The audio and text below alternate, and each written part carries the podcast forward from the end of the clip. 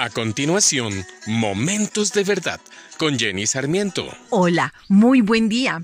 Oro para que la presencia del Espíritu de Dios te dé gozo y te dé paz. Hace algunos años ocurrió un accidente en el Océano Atlántico frente a las costas uruguayas. Un gran derrame de petróleo produjo un efecto devastador, un gran desastre ecológico.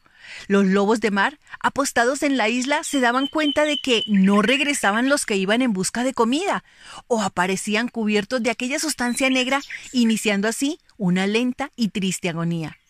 En contra de su propia naturaleza, modificaron su conducta reprimiendo su instinto de saltar al agua.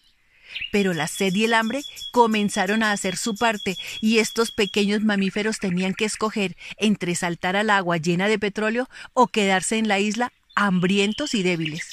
La situación se hizo pública, pero hubo un lapso de dramática indiferencia hasta que al comenzar a morir todos los lobos por el petróleo en su piel o por el hambre, una organización ecologista decidió alimentarlos llevándoles en helicóptero agua y alimento mientras que el mar era saneado.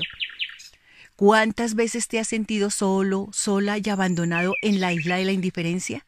Y te preguntas, a nadie le importo, nadie se interesa por mí. Vivimos en un mundo indiferente. Eso no es noticia para ti, ya lo sé. Pero lo que sí puede ser una buena y nueva noticia es que no estás solo. Eso justamente es el Evangelio, la buena noticia de Dios que quiere acompañarte en tus momentos de soledad, desastre y situaciones complicadas. Esa fue la gran noticia que le dio ánimo, sanidad y salvación al, al paralítico en el estanque de Bethesda. ¿Recuerda sus palabras en Juan 5.7? Señor, es que no tengo quien me ayude. Ahí está la tragedia de la indiferencia. No hay nada más duro que necesitar una mano amiga o una atención prestada y no encontrar sino indiferencia. Nuestro Señor Jesús nos da el mejor ejemplo de misericordia y amor. Él ayudó a aquel lisiado físicamente. Al verlo, tuvo compasión. Y hoy a ti y a mí desea ayudarnos, porque podemos estar lisiados física, emocional o espiritualmente. Él no es indiferente, te lo garantizo. A mí me asiste día y noche y puede hacerlo contigo. Espera en Él y Él actuará.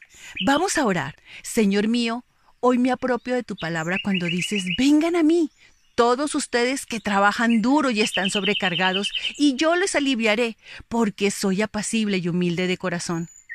En ti encontramos alivio porque tu yugo es fácil de llevar. Gracias Señor por tus promesas. Oramos en el nombre de Jesús. Amén. Acabas de escuchar Momentos de Verdad, una palabra de vida para tu espíritu.